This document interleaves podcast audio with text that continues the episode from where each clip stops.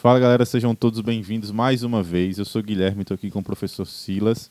Vamos falar um pouco hoje sobre hidrografia, um assunto que vai ser abordado em sala de aula no dia 2 de 12, não é isso?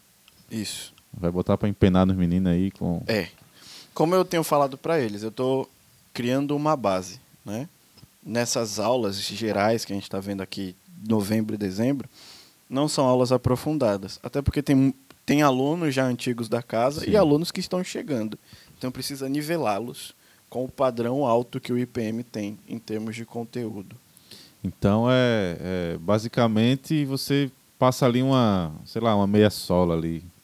Fala um pouquinho sobre hidrografia, passa outro assunto, volta, depois mais aprofundado. Isso, eu crio uma base para poder avançar no conteúdo, mas com o objetivo de quando voltar em hidrografia, por exemplo, Já ter tudo muito mais simplificado na Já- cabeça do aluno. né? Isso, e eu poder avançar ainda mais para questões muito mais complicadas que pode cair na prova, principalmente ESA e SPSEX, que é mudou o padrão totalmente das provas de geografia. É, é isso que eu ia perguntar para você. Geografia e história, na, nas últimas, na última prova da ESA e na última prova da SPSEX, a galera falou bastante que veio pocando, veio muito difícil. Veio, teve questão, por exemplo, de perguntar a extensão em quilômetros da Aí é- área do Brasil dentro do mar, dentro do é oceano. complicado.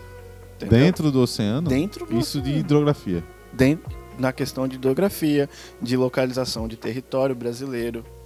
Tá, tá vendo, galera? É importante vocês estudarem bastante tudo que o professor passa em sala de aula.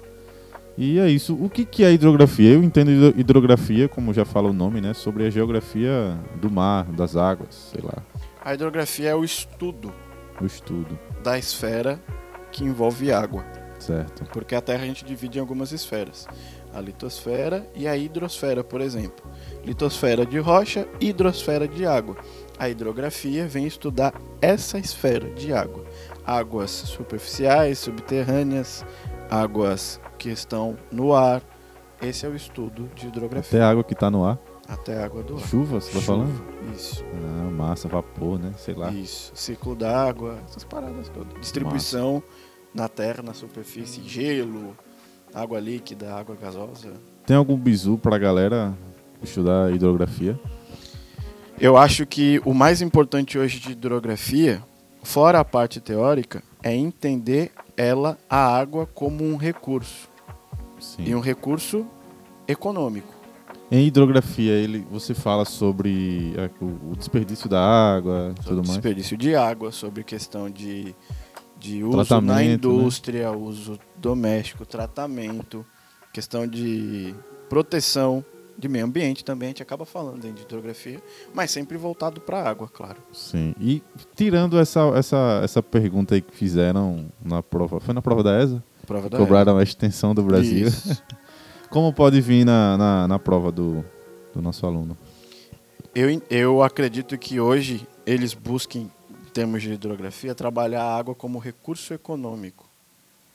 Porque não é uma coisa que está disponível para todo mundo de igual forma. Sim. A gente encontra na América, por exemplo, 60% da água mundial. Isso assim, arredondando, né? Não é bem 60%. É muito, né? É muito. Do mundo inteiro de água, 60% se encontra no continente americano. Então dá pra gente ganhar dinheiro com água. Dá para ganhar com água, é um recurso que a gente encontra. Então a prova ela pode trabalhar isso muito como recurso. E que não é Áreas- ilimitado, né? Que não é ilimitado. Áreas de, de, de conflitos, que a gente chama de hidroconflitivas, de briga por causa da água. Sim, entendi. Quando, quando acontece do mar se chocar com um rio assim, qual, qual que é o nome desse, desse. Não é fenômeno? É, digamos que é um fenômeno. É uma coisa muito natural de se encontrar. Aqui no estado a gente tem muito isso, né?